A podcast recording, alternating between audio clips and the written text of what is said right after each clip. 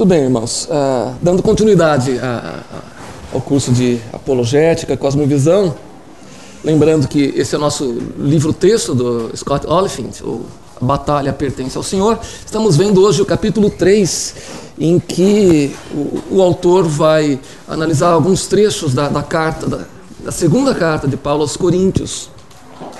Uh, lembrando que, uh, como diz o próprio título do livro, né, batalha, é, apologética ela é uma batalha. Né? E Paulo frequentemente usa termos de natureza militar para se referir ao exercício da, da apologética. É, nós vimos isso em 1 Pedro, vimos isso na Epístola de Judas, vamos ver um pouco disso agora na, na segunda carta de Paulo aos Coríntios. É, então eu peço aos irmãos que leiamos juntos algum, alguns trechos selecionados da carta, da segunda carta aos Coríntios. Capítulo 10, eu vou ler para vocês os primeiros versos do, do capítulo 10, em seguida alguns versos do capítulo 11, e aí nós vamos começar a exposição. Eu, Paulo, pela mansidão e pela bondade de Cristo, apelo para vocês. Eu que sou humilde quando estou face a face com vocês, mas audaz quando ausente. Rogo-lhes que, quando estiver presente, não me obriguem a agir, a agir com audácia, tal como penso que ousarei fazer para com alguns que acham que procedemos segundo os padrões humanos. Pois, embora vivamos como homens, nós não lutamos segundo os padrões humanos. As armas com as quais lutamos não são humanas. Pelo contrário, são poderosas em Deus para destruir fortalezas. Destruímos argumentos e toda pretensão que se levanta contra o conhecimento de Deus. E levamos cativo todo pensamento para torná-lo obediente a Cristo. E estaremos prontos para punir todo ato de desobediência, uma vez completa a obediência de vocês. Vocês observam apenas a aparência das coisas. Se alguém está convencido de que pertence a Cristo, deveria considerar novamente consigo mesmo que, assim como ele, nós também pertencemos a Cristo. Pois, mesmo que eu tenha mergulhado um pouco mais da autoridade que o Senhor nos deu, não me, não me envergonho disso, pois essa autoridade é para edificá-los e não para destruí-los. Abram agora no capítulo 11.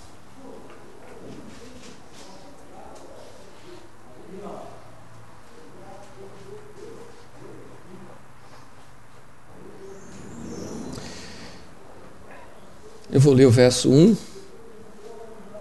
a 6.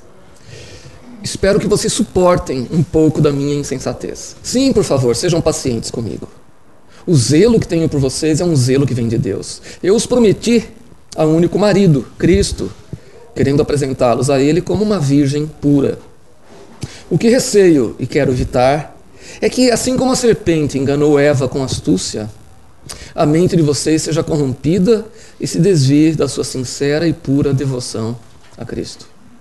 Pois, se alguém lhes vem pregando um Jesus que não é aquele que pregamos, ou se vocês acolhem um espírito diferente do que acolheram, ou um evangelho diferente do que aceitaram, vocês o suportam facilmente. Todavia, não me julgo nem um pouco inferior a esses superapóstolos. Eu posso não ser um orador eloquente, contudo, tenho conhecimento. De fato, já manifestamos isso a vocês em todo tipo de situação. Será que cometi algum pecado ao humilhar-me a fim de elevá-los, pregando-lhes gratuitamente o Evangelho de Deus? Muito bem, vamos lá. tendo lido isso, é, vocês já fizeram a conexão com o conteúdo da lousa, eu espero. Né? Não é? Minha letra, olha, melhorou muito. Se eu escrevesse com a minha mesmo, ninguém ia entender, às vezes nem eu. Então vamos lá. A, segunda carta de Paulo aos Coríntios, ela, é a carta mais autobiográfica de Paulo. Ele achou necessário falar muito dele mesmo, né? Porque o, o ministério dele estava sob ataque. Para vocês terem mais espaço. E é interessante notar, a gente não leu a carta inteira, óbvio, né? mas é, vocês podem fazer isso em casa, devem, e ver como Paulo muda de tom na carta a partir do capítulo 10. Né? Nos quatro capítulos finais da carta, 10, 11, 12 ou 13, Paulo muda inteiramente de tom. Ele assume um tom mais bélico, mais, mais agressivo, e a gente, o objetivo hoje dessa aula é tentar entender o porquê. É. Paulo está usando um tom muito duro contra alguns invasores na igreja de Corinto. Né? É, inimigos da fé tinham se infiltrado naquela igreja, é, de forma semelhante àquela descrita por Judas na, na, epístola dele, que a gente já viu em, em aulas anteriores. Né? E eles tinham o propósito expresso de minar o ministério de Paulo e exaltar os próprios ministérios. É, Vejam um trecho que a gente não leu, né? Segundo aos Coríntios, capítulo 11, versos 13 a 15, que deixa isso bem claro, olha, pois tais homens são falsos apóstolos, obreiros enganosos, fingindo-se apóstolos de Cristo. Isso não é de admirar, pois o próprio Satanás se disfarça de anjo de luz. Portanto, não é surpresa que os seus servos finjam que são servos da justiça. O fim deles será aquilo que as suas ações merecem. Quando Paulo fala que, olha, não é surpresa que os seus servos, de quem ele está falando? Servos de quem? Servos de Satanás. É. Paulo está chamando esses pseudo-apóstolos, que em, em, outra, em outro trecho ele chamou de super-apóstolos, né? Por causa do, do, destaque que eles tinham na igreja de Corinto, está chamando ele de obreiros enganosos, né? falsos apóstolos, servos de Satanás. Né? Paulo, um, vejam, é, é, a linguagem realmente é muito agressiva. Paulo não está dizendo, olha, eles, eles cometem alguns equívocos doutrinários. Né? Não, não. Paulo está dizendo que eles pregam um outro evangelho e são servos de Satanás. Né? Por que palavras tão duras? Né? E, ao mesmo tempo que Paulo usa palavras duras, ele faz uso da sua autoridade apostólica para atacar esses oponentes, né? para alertar os coríntios. Vejam, é, o, o, que a gente quer dizer com autoridade apostólica? Né? É, Paulo havia sido comissionado diretamente por Cristo. Né? É, por isso ele é, era um apóstolo. É, hoje em dia não existe mais autoridade apostólica. Né? Naquela época existia. E Paulo está se valendo dela, a maior autoridade possível. Né? Ele está reivindicando essa autoridade. Paulo podia fazer isso. Paulo está querendo dizer que as palavras dele equivalem às de Cristo. É, Paulo está querendo dizer que as palavras dele equivalem às de Cristo, carregam a mesma autoridade que as palavras do Senhor. É, é assim que nós devemos entender as palavras de Paulo. É. É, mas e hoje? Como é que a gente vai lidar com divergências, já que não tem mais autoridade apostólica nas igrejas? Não tem, tá, irmãos? Às vezes aparece aí alguma igreja esquisita, onde o, o pastor se diz apóstolo, não é, tá? Então vamos lá. Mas como é que a gente faz hoje com essa questão da autoridade apostólica? Gente, hoje temos algo que não tinha na época de Paulo, que é a palavra de Deus escrita. A autoridade de Cristo está lá, escrita, é, para é, que possamos nos, nos, referir. Então, a autoridade, nesse sentido, ela é a mesma. Devemos usar a palavra de Deus com autoridade na hora de confrontar os inimigos da fé. E vejam, é importante perceber aqui que o problema de Paulo com esses opositores da fé ali na igreja de Corinto era um problema de natureza apologética. Né? Eles estavam atacando a reputação de Paulo? Sim, estavam. Mas não era esse o problema. Né? Se se tratasse apenas da reputação, é, Paulo provavelmente iria sofrer o dano, sofrer o abuso e tudo bem. Né? Mas não, eles estavam atacando Paulo com o objetivo deliberado e planejado de atacar a mensagem de Paulo. E é por isso que Paulo realiza o contra-ataque. Então, esses enganadores tentavam convencer os coríntios de que Paulo era uma, era uma liderança fraca, E que, portanto, o evangelho de Paulo também devia ser um evangelho fraco. Né? Por isso que Paulo vai dizer no verso 4 do capítulo 11: Pois, se alguém lhes vem pregando um Jesus que não é aquele que pregamos, né, é um, um evangelho diferente daquele que aceitaram, né, e vocês ainda o suportam facilmente, né, dois problemas. Os invasores estavam pregando um falso evangelho e os coríntios estavam aceitando. Né, dois problemas. E o que Paulo queria? Paulo queria garantir que a igreja que ele fundou iria perseverar no evangelho em vez de descaracterizar esse evangelho, né? perverter o evangelho. Para isso, Paulo apela então à sua autoridade apostólica, lembrando aos coríntios que ele se apresenta como embaixador de Cristo. E aí que tem um, um ponto importante para lembrarmos, que é o seguinte: em certa medida, nós também somos embaixadores de Cristo. Nossa defesa do, do cristianismo vem com a autoridade de Deus, não com a nossa. Nunca com a nossa, sim com a dele. De, desde que estejamos proclamando a mensagem que vem do Senhor. O que eu quero dizer é o seguinte: se aquilo que estivermos proclamando for uma verdade escriturística, aquilo tem autoridade de Deus, não nossa, nunca nossa. Faz sentido? Então nossa mensagem vem com o poder, o domínio e a autoridade do próprio Deus. Não podemos duvidar disso. Lembram, a, guerra é espiritual. É, a batalha pertence ao Senhor. Nós somos os veiculadores, os proclamadores da verdade dele. Né? E, e é ele que detém o poder, o domínio, que está lutando através de nós como instrumentos. Então, quando falamos a verdade, falamos a verdade de Deus.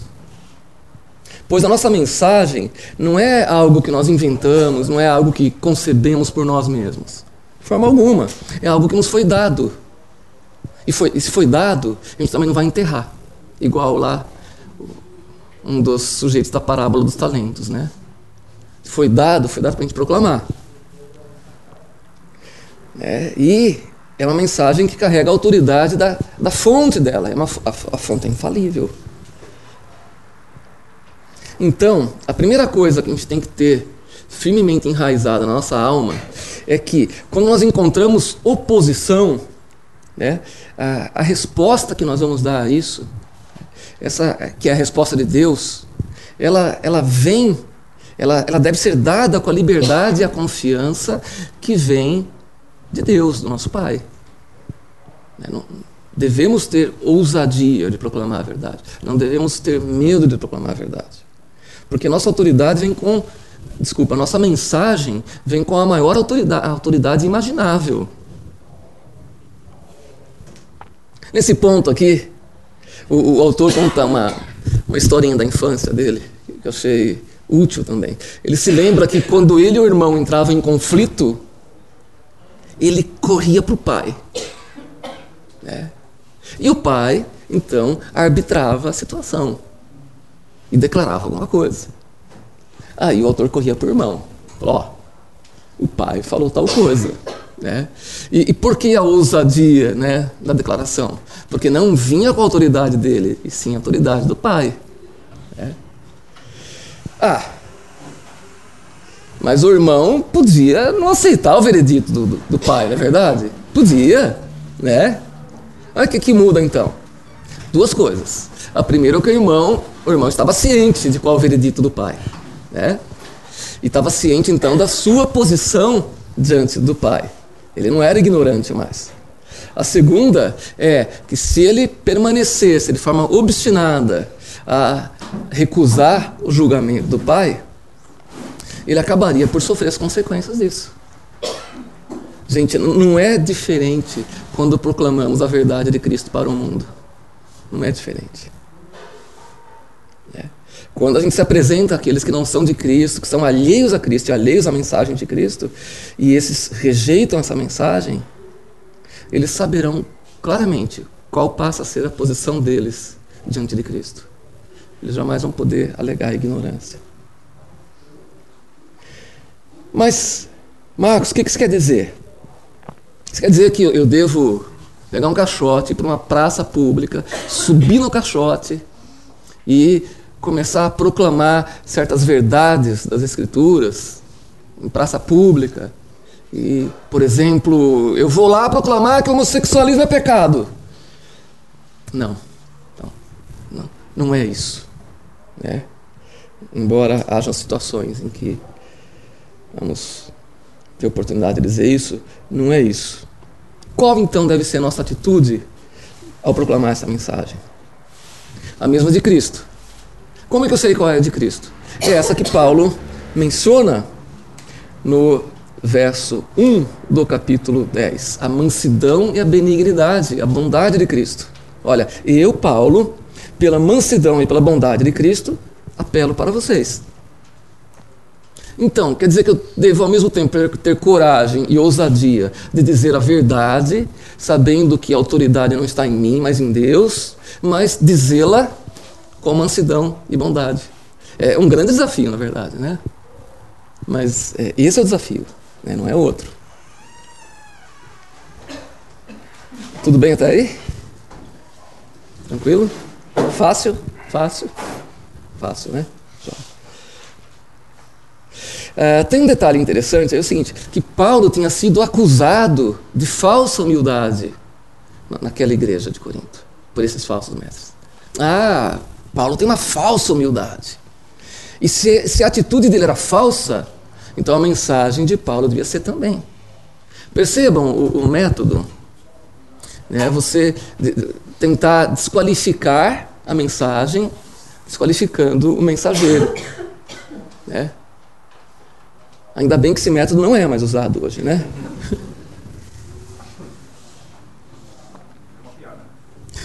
Sim, é uma piada. Os, os, acusadores de Paulo tentavam desesperadamente convencer os coríntios de que não se podia confiar em Paulo, né? Paulo não merece confiança. Né? Paulo é um cara esquisito. Fala manso aqui com a gente, depois nas cartas ele diz coisas muito duras, né? E, Pessoal, uma das coisas mais difíceis da vida cristã, em geral, e da apologética em particular, é esse equilíbrio que devemos ter entre autoridade e mansidão. Porque a nossa tendência sempre vai ser exagerar para um lado ou para o outro. Né? É muito fácil ir longe demais para um ou outro lado. Né? A gente pode se embriagar com a autoridade que Cristo nos concedeu. Né? Por outro lado, a gente também pode ficar tão maravilhado com a mansidão de Cristo que a gente acaba fazendo de tudo para evitar uma confrontação que seja necessária. É.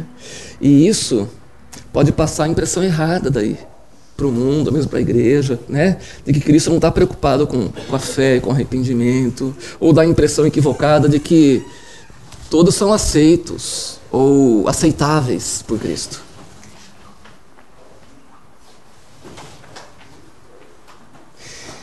É interessante que no Evangelho de João, os irmãos devem se lembrar que João apresenta Cristo como o Filho de Deus encarnado, cheio de graça e de verdade. Graça e verdade. É? Glorificar a Cristo, então, né, exibi-lo para o mundo, é, é, mostrar a graça e a verdade dele. Graça e verdade juntas. É? A gente deve ser cheio tanto de graça quanto de verdade em Cristo. Então, os dois são importantes. Por isso que nós glorificamos a, a Cristo quando a verdade que a gente proclama for temperada com graça. E quando a graça que a gente proclama for temperada com a verdade. Mas vejam, isso não é algo que podemos fazer por nós mesmos, por conta própria. Né? A capacitação para isso é espiritual, né? É sempre uma obra do Espírito. O senhor levantou a mão, pastor? Não. Foi só coçar. Não? Tá. Mas fica à vontade, tá?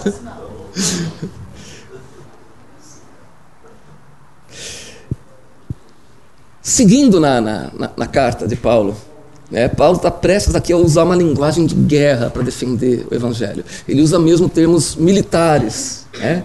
Ele sabia que a linguagem dele precisava ser forte nessa hora. Né? Mas ele não poderia fazer isso sem primeiro lembrar os coríntios da mansidão e da bondade do próprio Cristo. É, beleza, aí ele parte para o ataque. É, como? É, aí vem uma das maiores tarefas da apologética, que é a seguinte: nós demolimos argumentos. É, é o que Paulo diz explicitamente. Essa é uma das coisas que caracteriza o ministério de Paulo, né? demolir argumentos. E também deve caracterizar a nossa vida e nosso ministério. É, nós sabemos que sempre haverá hostilidade no cristianismo. Né? E, e, também sabemos que qualquer coisa que se oponha, vejam, isso é importante, qualquer coisa que se oponha à fé cristã é, justamente por isso, falsa. Qualquer suposta verdade que está em contradição com a verdade cristã, ela é falsa, ela não é uma verdade. E sabemos disso não porque nós somos mais inteligentes que os outros.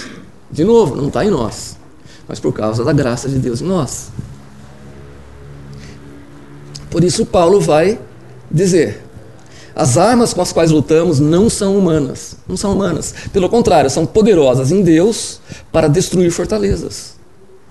Destruímos argumentos e toda pretensão que se levanta contra o conhecimento de Deus. E levamos cativo todo pensamento para torná-lo obediente a Cristo. É interessante o seguinte: a gente está acostumado a, pensar na apologética como a defesa da fé. Num certo sentido, é isso que a palavra significa, né? É, mas a atitude de defender a fé não precisa sempre ser apenas uma atitude defensiva. Paulo aqui está partindo para o ataque, uma atitude ofensiva. Né? Então a gente pode e deve tomar a iniciativa de destruir argumentos, não ficar só na defensiva. Né? Devemos tomar nossas armas e marchar contra o inimigo.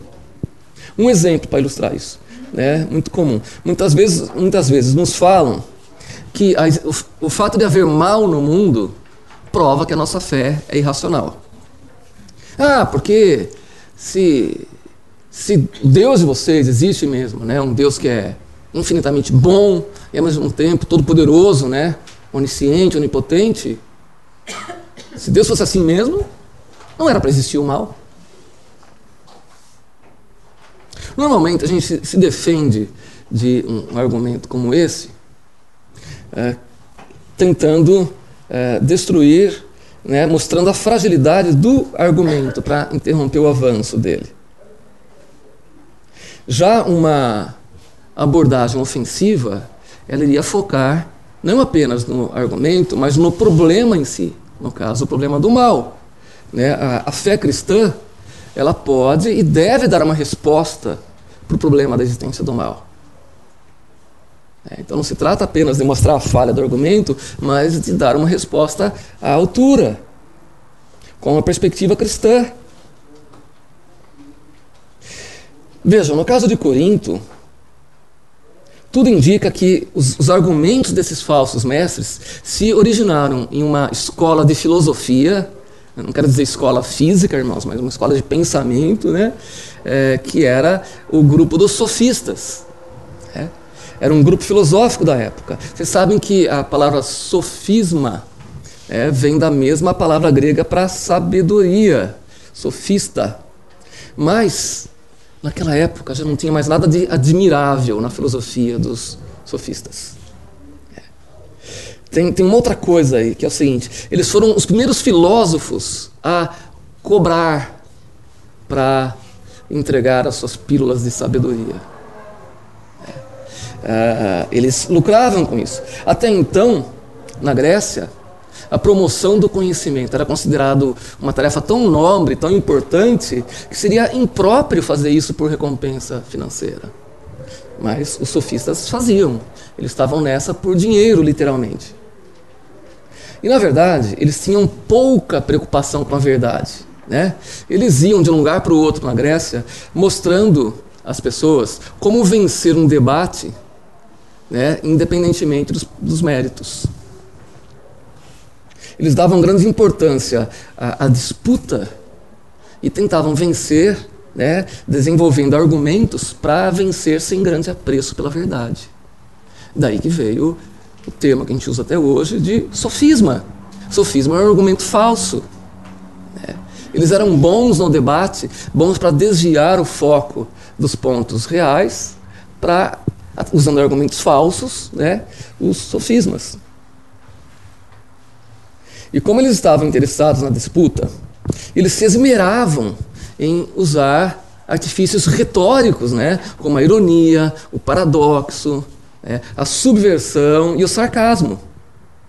A estratégia deles para argumentar era humilhando seus opositores, seus oponentes, atacando a integridade deles, o famoso argumento ad hominem. Gente, vocês conseguem imaginar o que, acontece quando se prega o, o evangelho, é, onde tem sofistas no meio do povo? Conseguem?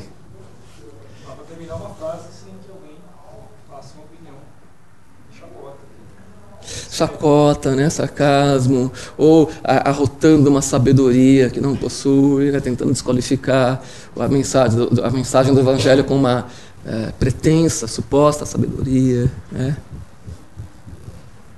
É, tenho certeza que todo mundo já viveu, já viu, já presenciou situações semelhantes assim. E é bem evidente que Paulo tinha esse tipo de sofisma em mente quando escreveu essa carta. Né? E também quando escreveu a, a primeira aos Coríntios. Vejam o que Paulo diz no, no verso 20 do capítulo 1 da, da primeira. Onde está o sábio? Onde está o erudito? Onde está o questionador desta era? Acaso não tornou Deus louca a sabedoria deste mundo? Sabedoria deste mundo. Qual sabedoria, a qual sabedoria ele se refere? A dos sofistas. E essa sabedoria dos sofistas foi tornada louca por Deus. Como? De que jeito? Pela pregação de Paulo em Corinto. Que é loucura para os gregos. E vejam que interessante. Como o interesse dos sofistas era apenas o de debater e vencer através de argumentos, eles eram escolados na arte da retórica. Todos conhecemos gente assim, né? Uh, e não causa espanto que já naquela época eles também eram atraídos pela política. Nenhuma coincidência, né? Além disso, como eles estavam habituados a cobrar para serem ouvidos, eles tendiam a desprezar aqueles que faziam de graça, como Paulo. É a isso que Paulo se refere, né, quando diz né, em 11:7. Será que eu cometi algum pecado ao humilhar-me a fim de elevá-los, pregando-lhes gratuitamente o evangelho de Deus? Porque ele estava sendo acusado de demérito por isso. Ah, mas Paulo fala de graça. Vejam só. Então os falsos mestres realmente tinham convencido os coríntios de que a eloquência era a chave para o sucesso e para a felicidade. É, é, curioso que, como o nosso maior passatempo hoje é o entretenimento, a gente não dá muita importância para a retórica, igual eles davam. Mas para vocês terem ideia, o debate naquela época era tão valorizado que se dizia que em Corinto você achava um filósofo em cada esquina.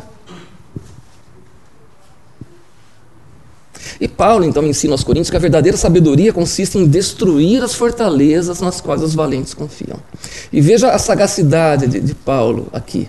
A intenção dos opositores era destruir o ministério dele. Mas Paulo usa a linguagem combativa para dizer que é ele quem vai destruir as fortalezas dos inimigos. E vejam, esse é o bom combate da fé. Cada cristão tem a responsabilidade e o privilégio de defender o Evangelho. Essa defesa é, é um processo de demolição.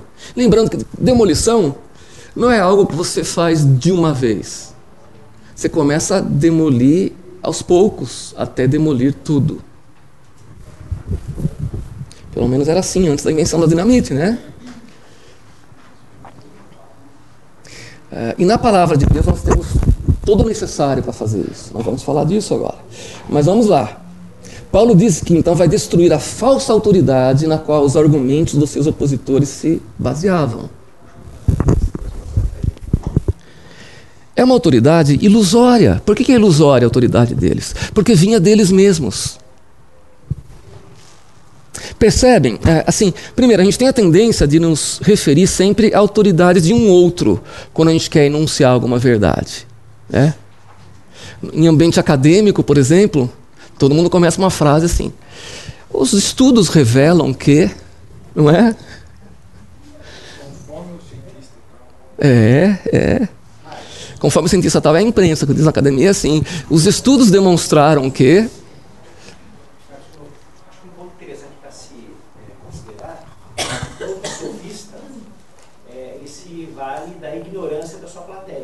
Boa. Ignorância, ingenuidade. E é interessante porque todo aquele que aceita o sofisma, ele se torna soberbo, acreditando que tem um verdadeiro conhecimento. Aliás, ignorância e soberba, né? É, como se abraçam. Né? É. Então veja, é, pegando, só contextualizando, eu sei que o ambiente aí é dentro da igreja, né? Mas peguem os, os formadores de opinião, os youtubers e os outros formadores de opinião, né?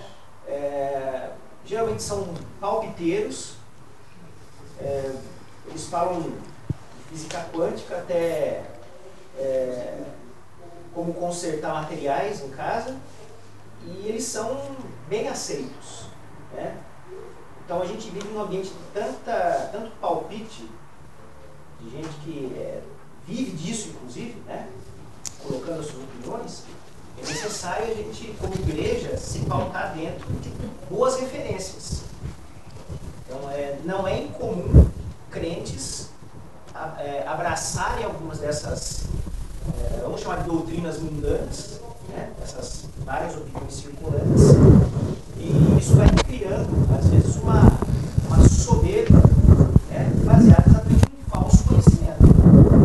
Então, é, é tudo muito, é, muitas vezes sutil, né? é, é algo que aos poucos vai adentrando na igreja, isso pode acontecer com os crentes, porque eu estou falando crentes porque. Mas crentes não ouvem esses youtubers aí, Dani. Não, jamais.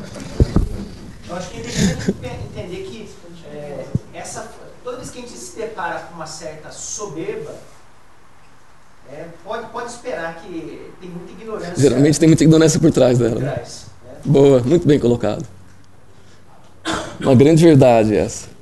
E, e, é curioso que instintivamente a gente sabe que não pode basear nossos argumentos na nossa própria autoridade. Digo, os humanos em geral sabem disso. Né? A gente sempre se refere à autoridade de um outro. Né? Então o garoto vai dizer assim: ah, mas Darwin falou o quê? Né? Você vai ver, ele nem leu Darwin, né? mas aí, aí tudo bem. Uh, era apenas um, Não leu, só ouviu falar e estava apenas fazendo uso de um sofisma né? para refutar alguma verdade. Né? Um sofisma ali pedindo para ser destruído. Né? Não podemos deixar passar as oportunidades, não, irmãos. Ou um exemplo simples, né? A, a, mulher do tempo falou que não vai chover pelos próximos cinco dias, né? A autoridade dela, né? Aí o, o caipira do interior lá olha para o céu e diz: não, vai chover amanhã, né? E chove. E aí, como entender isso, né? Foi com a autoridade dele que ele falou, né? Porque é, algumas verdades são autoevidentes, né? É, a forma como ele lê o, o tempo é uma verdade autoevidente. É, dizer que é, existem dois sexos, masculino e feminino, é uma verdade autoevidente também. Né? A gente precisa estar bastante é, treinado por sofistas para negar essa verdade. Né? Ou se ouve alguém dizer assim que ah, a melhor prevenção à AIDS e a outras doenças sexualmente transmissíveis é o uso do preservativo. Todo mundo aplaude. Ah. Aí você fala, não. Né? A melhor prevenção é a abstinência sexual. Aí todo mundo te olha. Né? Mas não é. Né? Abstinência para os solteiros, fidelidade para os casados. Essa é de longe a melhor prevenção. Não usa preservativo, não é mesmo? Verdade auto-evidente, né? É... E vejam, usar a palavra de Deus como autoridade não quer dizer, pegando um exemplo, que quando você vai, de repente, conversar com alguém que idolatra o sucesso, né? É, tem isso como objetivo primeiro na vida e todas as suas ações são direcionadas para esse fim. Né? Então você vai é, confrontar o engano dele.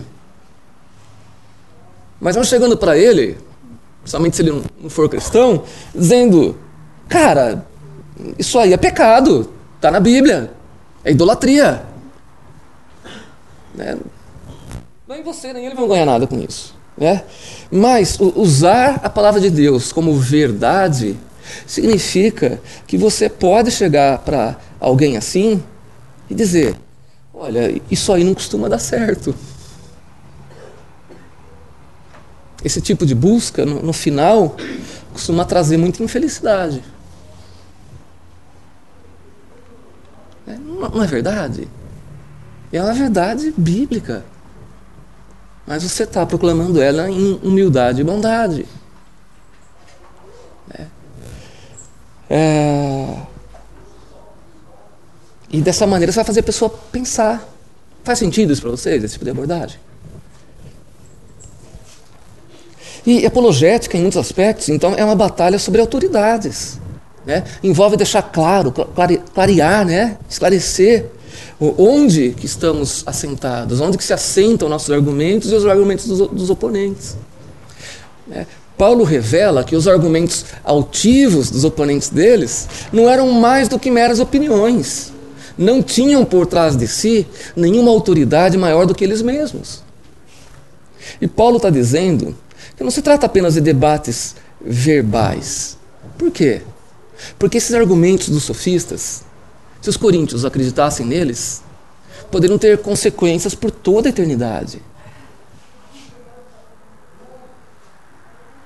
E aí que é uma coisa curiosa. Embora os argumentos dos sofistas não, não, não trouxessem em si mesmo nenhuma autoridade, eles podem afastar a pessoa do Evangelho.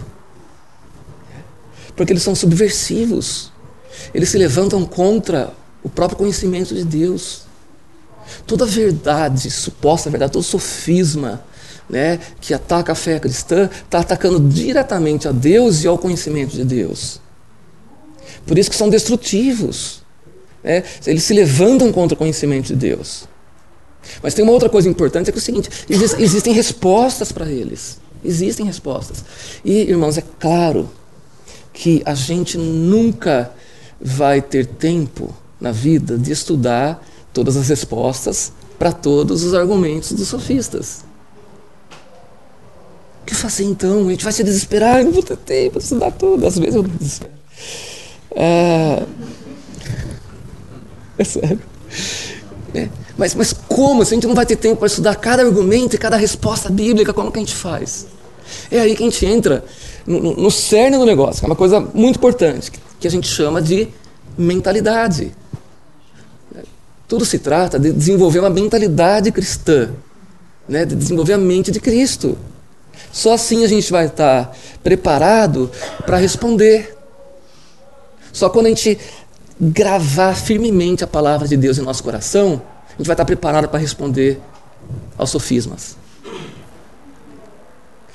E é por isso que a gente tem que entender que o único lugar em que podemos repousar, descansar e também firmar e se assentar é o conhecimento de Deus e de Jesus, e de Jesus Cristo.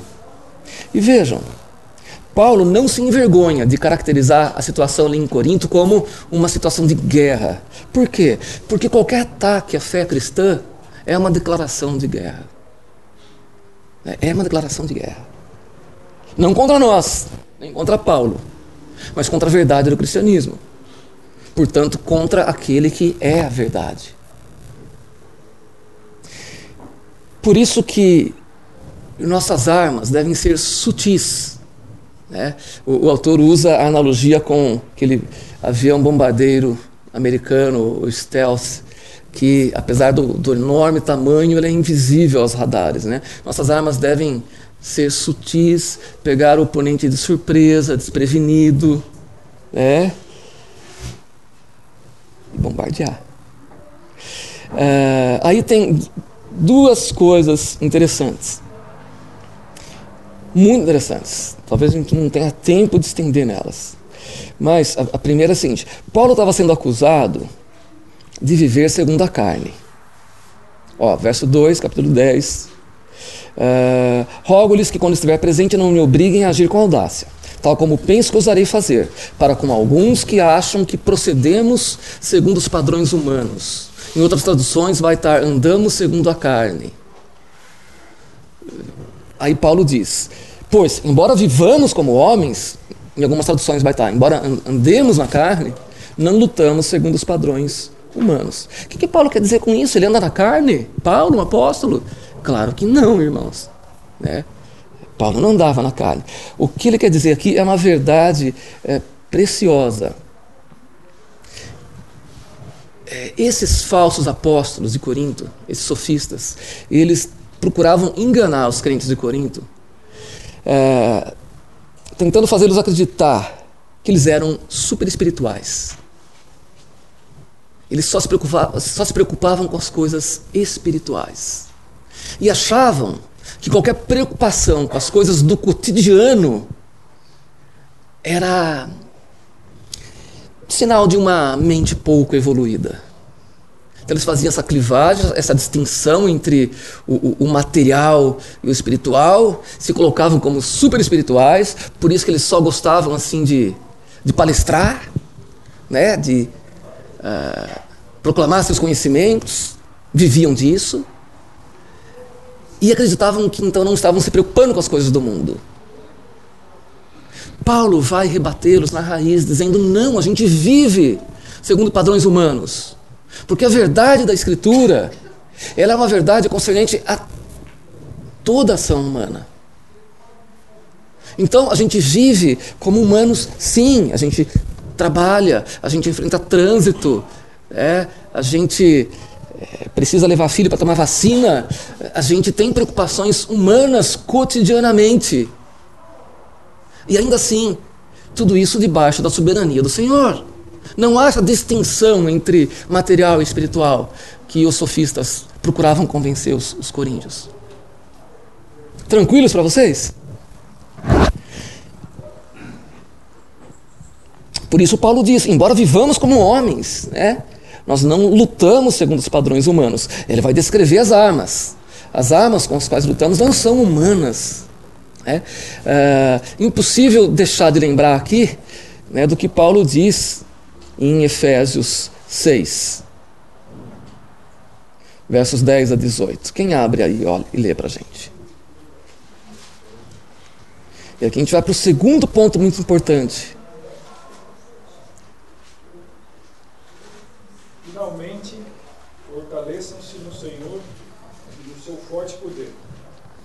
Vistam toda a armadura de Deus para poderem ficar firmes contra as ciladas do diabo pois a nossa luta não é contra seres humanos, mas contra os poderes e autoridades, contra os dominadores deste mundo de trevas, contra as forças espirituais do mal nas regiões celestiais.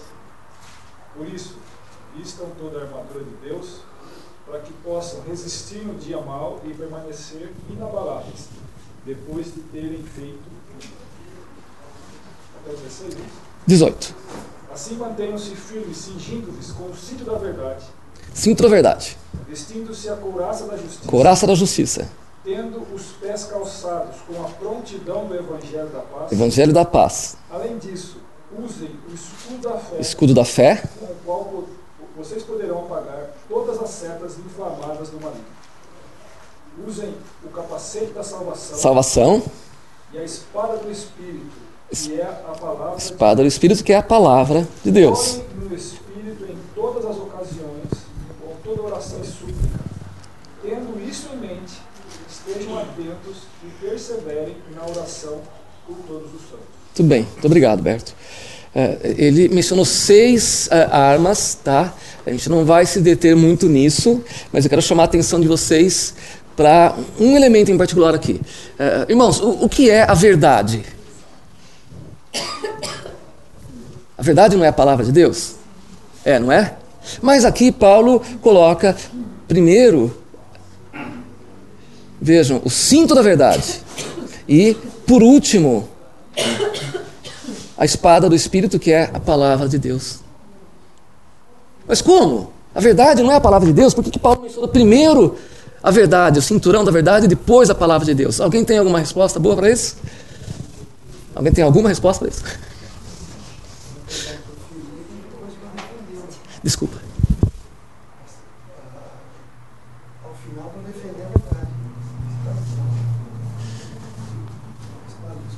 Sim. Para defender a verdade. Correto? Uh, e qual é a verdade do começo? O, o, o autor argumenta, e, e, me parece fazer sentido, que é o seguinte: uh,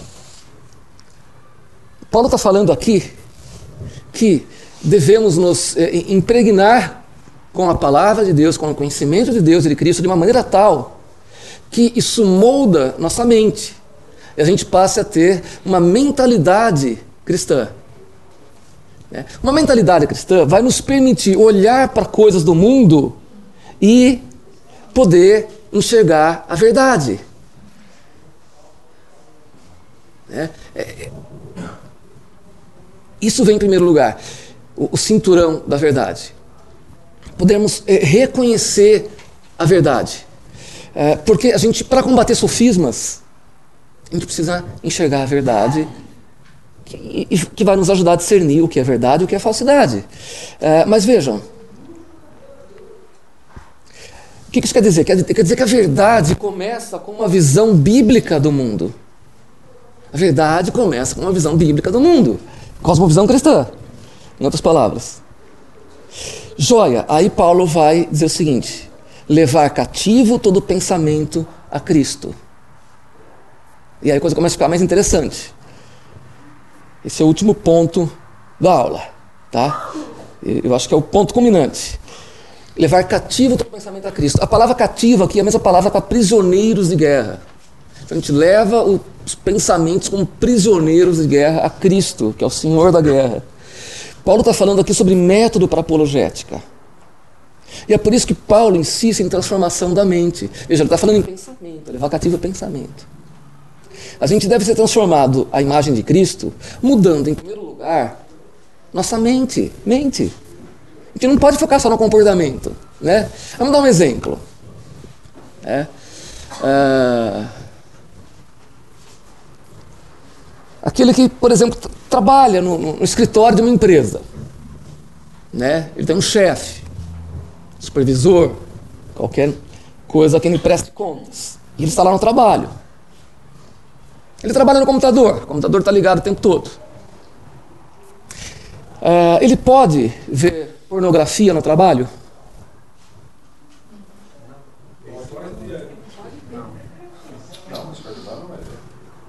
Como? Não vai ver. Não tem jeito de descobrir? Não, estou dizendo, se ele, se ele sabe que ele está sendo monitorado, aí a pessoa não vê. Então, mas é, é, legalmente ele pode ver? Não necessariamente isso é o que tem Hã? Um joguinho de videogame.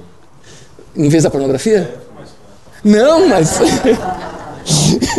não fica, porque depois complica. Joguinho de videogame, pode? Não. Olha aí, ficou mais fácil mesmo, pastor. Que curioso.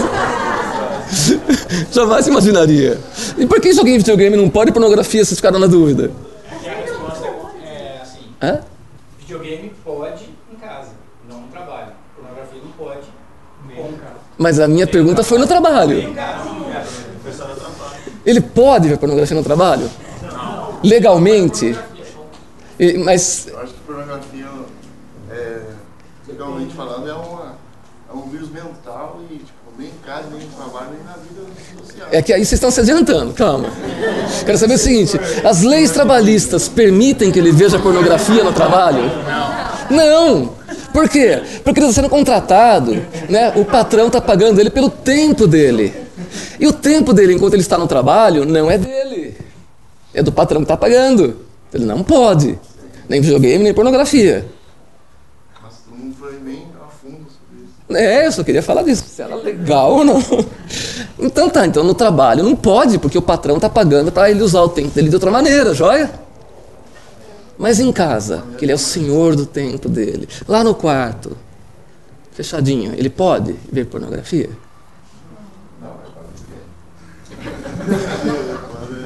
Por que, que não pode ver pornografia no quarto dele? Por quê? Sim, o tempo dele também é de Cristo. Exato, tudo isso. Puxa. Legalmente não, né? Mas você faz um intervalo, um cafezinho. E aí, vamos pensar o seguinte: é, o que eu estou querendo dizer? Gente, tudo que fazemos, fazemos diante de Deus. E muitas vezes a gente se ofende mais, né? Ah, mas olha, o cara via pornografia no trabalho. E quem fala isso é o sujeito que vem em casa. É, gente, muitos entre nós fazem isso. É, muitos. Eu acho que normalmente é uma mente meio vazia. Talvez não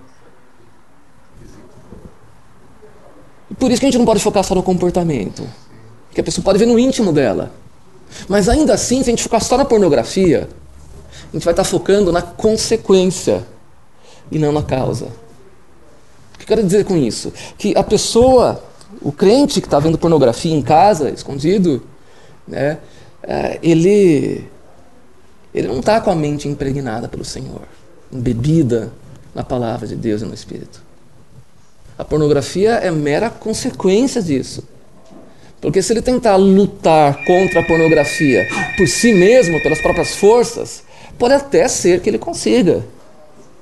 Mas isso em nada vai edificá-lo se ele não render-se a Cristo, ser transformado por Cristo.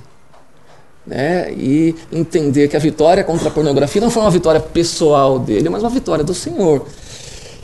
Mas, digredimos, vamos continuar aqui. Posso um ponto rapidinho? É. Porque é o seguinte, hoje, até um pouco você pincelou aí sobre as relações, sobre a questão da gente, das respostas que a gente vai dar e tudo mais. Hoje em dia já existe uma divisão entre o online e o pessoal. A gente percebe que no online, Isso. até nesse texto que você falou sobre que nossa luta não é contra a carne e sangue, você, principalmente da sua área, você tem visto diversos estudos, né?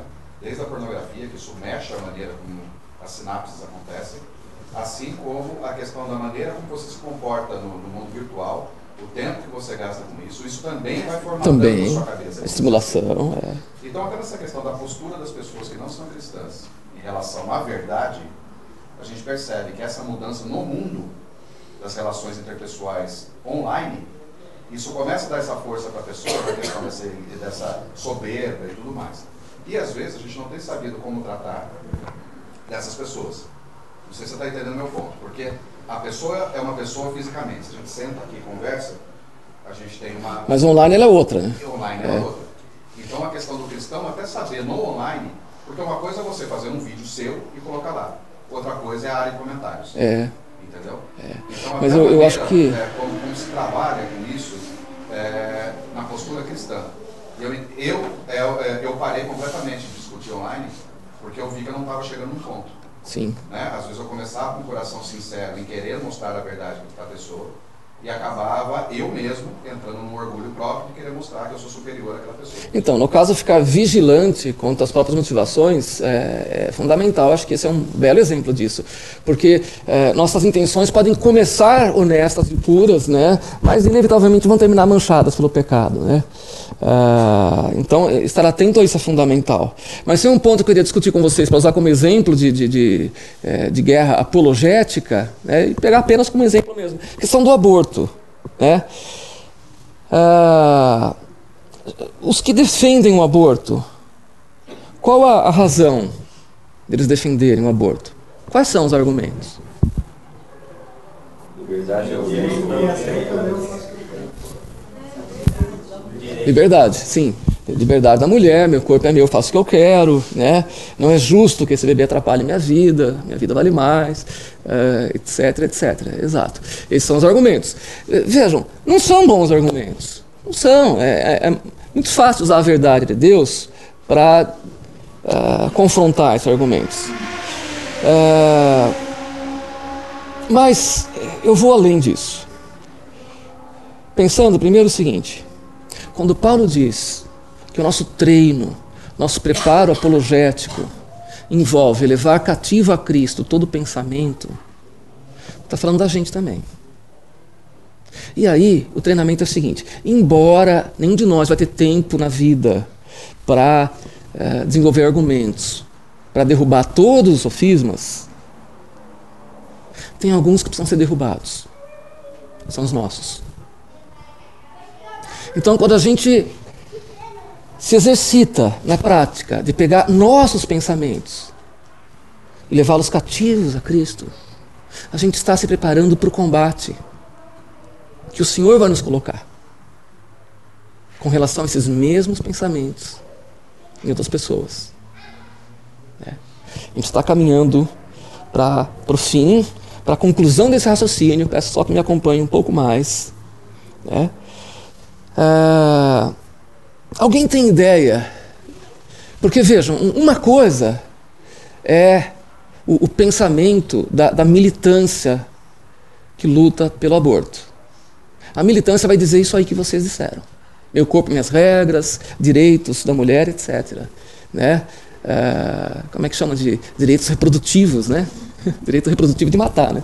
Mas vamos lá. A militância defende esses argumentos. Mas aqueles que realmente decidem sobre aborto, que dão dinheiro para as causas sobre o aborto, aqueles que pensam estrategicamente para promover a causa do aborto, eles têm outros pensamentos, outros argumentos.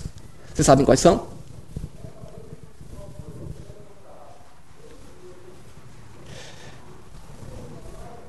Vamos pensar o seguinte.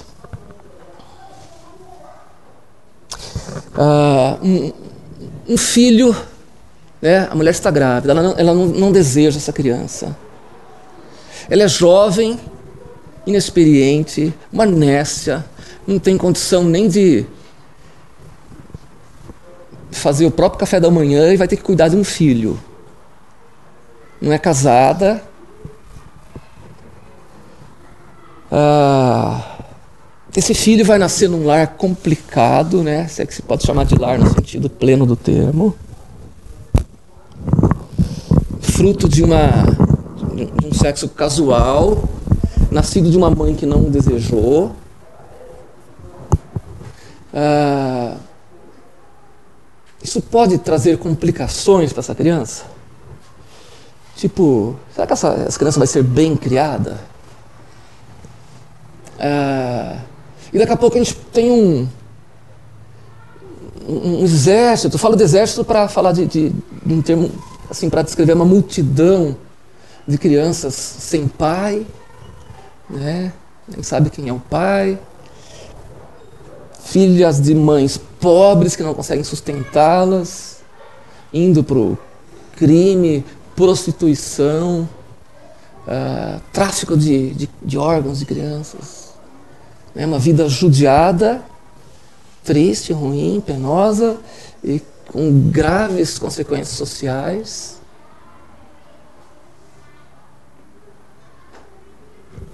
Para que deixar essas mães parirem? É, é, esse, esse pensamento que eu acabei de esboçar para vocês guarda alguma relação com as políticas de aborto ou não? Vocês acham que não tem nada a ver? Como? Tenta nome. É, redução de danos. É, e, e, sim. E os estrategistas, os que pensam as políticas do aborto, eles, eles têm essa ideia. Tanto que, eh, vejam, duas informações apenas, tem muito mais, mas duas. A, a, aquela senhora lá, se não me engano, Meredith Singer, que é, fundou a, a Parent, uh, Planned Parenthood, uh, nos anos 30, ela era uma apaixonada por, por teorias eugenistas. É, ela acreditava que os humanos inferiores deviam ser mortos em prol dos superiores. Purificação da raça. Primeira informação. Segunda informação: não é à toa que a grande maioria dos abortos nos Estados Unidos são de negros pobres. 50 milhões, 50 milhões de crianças negras, famílias pobres, foram abortadas desde a legalização do aborto? 50 milhões. É um genocídio. Ah, terceira, terceiro ponto a considerar. Muitos estados americanos estão aprovando recentemente leis que permitem o aborto até o momento do parto, até ali, né? Ah, gente, vocês têm acabado de dizer que os argumentos a favor do aborto são meu corpo, minhas regras, minha liberdade, etc. e tal, né? Aborto é uma palavra que pode ser entendida como interrupção da gravidez, correto? É o que a, supostamente a mãe que procura uma clínica de aborto deseja fazer, interromper a gravidez. Agora, ah, perfumado. Exato. Então, mas aí que tem uma questão que Eu, eu nunca tinha me atentado, mas é uma questão que é interessante. Vamos, vamos imaginar que essa mãe esteja com uma gravidez de oito meses. E ela busca interromper a gravidez. Aí eu pergunto para vocês: interromper a gravidez dela é o mesmo que matar o bebê? Ou se ela quer interromper a gravidez, não se poderia simplesmente proceder ao parto, o bebê vai para a adoção, a gravidez dela foi interrompida, igual ela queria, e você não matou ninguém. Eu acho que seria o mais correto. Mas é isso que eles defendem? É isso que eles buscam? Não! Então, então isso, isso demole os argumentos. Porque se o que eles estivessem buscando de verdade fosse interromper a gravidez e aprovando leis, que você pode fazer isso a qualquer momento durante a gestação, bastaria, ok, então a gente faz o parto do seu filho, encaminha para adoção. Não, eles querem matar. Eles querem matar. Então aí você expõe com crueza a, a realidade dos desejos deles. Né? Se trata realmente de assassinato, porque seria só fazer o parto, interromper a gravidez. Não, não ficariam contentes. É? É, porque aí a clínica ganha mais dinheiro ainda. Ganha dinheiro público e depois vende no privado os órgãos. E aí, por que eu estou dando esse exemplo? Porque, vejam, um- dia, uma noite, melhor dizendo, ah, eu estava ah, ponderando sobre notícias que eu estava lendo, que eu tinha lido, ah, assim, a gente vê o, o quanto realmente existe uma multidão aí de crianças que nasceram sem pai, sem terem sido desejadas, o quanto isso é ruim para elas, ruim para a sociedade como um todo. E passou pela minha cabeça o pensamento: puxa, não, mas não faria mais sentido mesmo evitar que isso acontecesse? Né? Passou pela minha cabeça. né? né? Não sei se já passou pela cabeça de vocês. Mas por que eu estou dando esse exemplo? Porque esse é um exemplo prático. Gente, pensamentos, pensamentos vão passar pela nossa cabeça. O que eu fiz com os pensamentos? Levei-o cativo a Cristo. O que, que eu aprendi ao fazer isso? Eu aprendi que esse pensamento meu, ele primeiro, ele é, é fruto de incredulidade. Porque eu estou assumindo de antemão que Deus não é poderoso bastante para cuidar dessas crianças. Eu estou pecando por não promover a vida. Pela incredulidade, por não promover a vida. E estou pecando também por achar que eu poderia eu assumir autoridade sobre o que fazer ou não fazer em situações como essa, em vez de apelar à verdade das Escrituras. É. E por que estou expondo isso para vocês? Porque esse, esse é um método que, a- que as Escrituras nos oferecem. Passou pela cabeça um pensamento estranho? Leva ele cativo a Cristo. O que, que você vai ganhar com isso? Duas coisas: né? sua piedade e armas na luta contra os sofistas. Então é, é assim que a coisa se dá. Não é que eu tenho que ler tudo para todos os sofismos, eh, sofismas e respostas a todos para me qualificar para a batalha. Não. É só eu pegar os meus pensamentos e levá-los cativos a Cristo. Isso vai me capacitar para lutar as, as lutas em que Deus me colocar. É, é esse o ponto que eu queria colocar para vocês. A aula está encerrada, mas eu queria só um, um breve feedback. Isso fez sentido?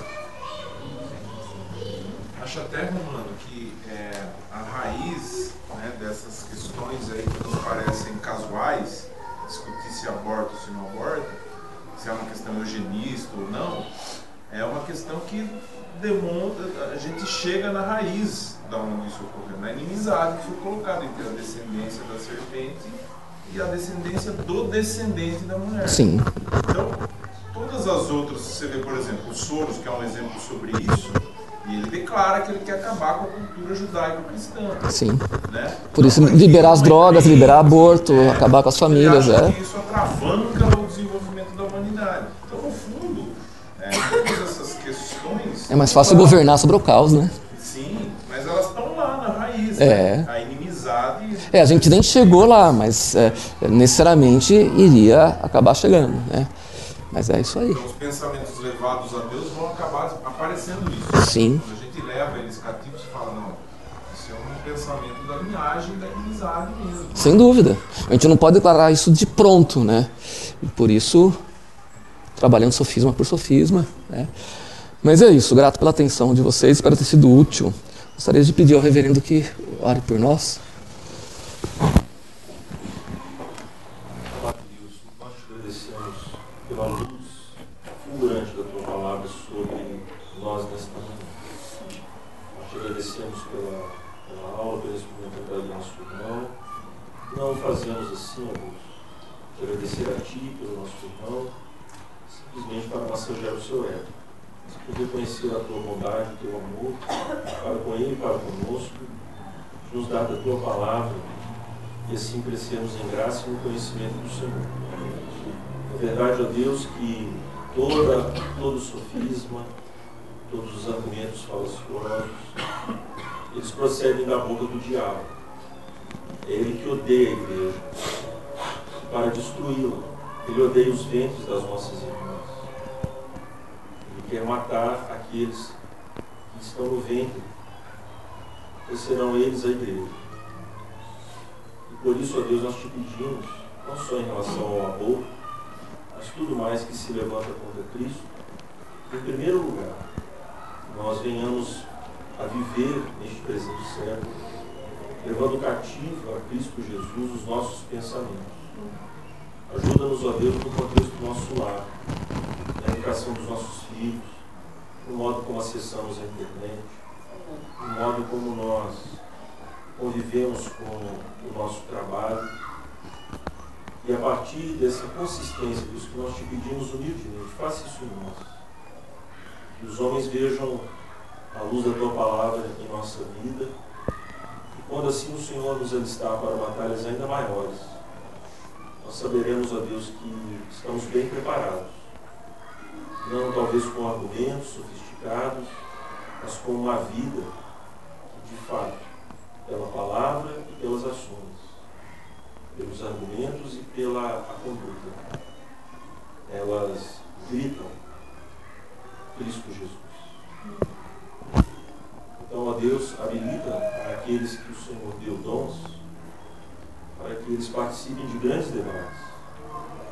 Nós pedimos, ó Deus, pelos nossos deputados, vereadores, senadores, pelo presidente da República, pelo Poder Judiciário. Sim, Senhor. Coloque os teus ali, ó Deus. Sim, Senhor. Não apenas os teus, mas homens que de fato estejam comprometidos com a verdade da tua palavra. E dá a vitória à tua igreja, Deus, neste momento tão triste, tão difícil, tanta perseguição e ódio contra as verdades do Evangelho. Mas nós sabemos, ó Deus, que o Senhor tem um propósito de purificar, fazer com que a tua igreja esteja atenta e ela deixe de lado a sua procrastinação, a sua preguiça e viva o Evangelho. Deus amado, nós te suplicamos para que nós não fiquemos para trás, prostrados, mas que nós estejamos entre aqueles que avançam, entre aqueles que militam o bom combate. Em nome de Cristo Jesus, assim te pedimos. Amém. Amém, Senhor.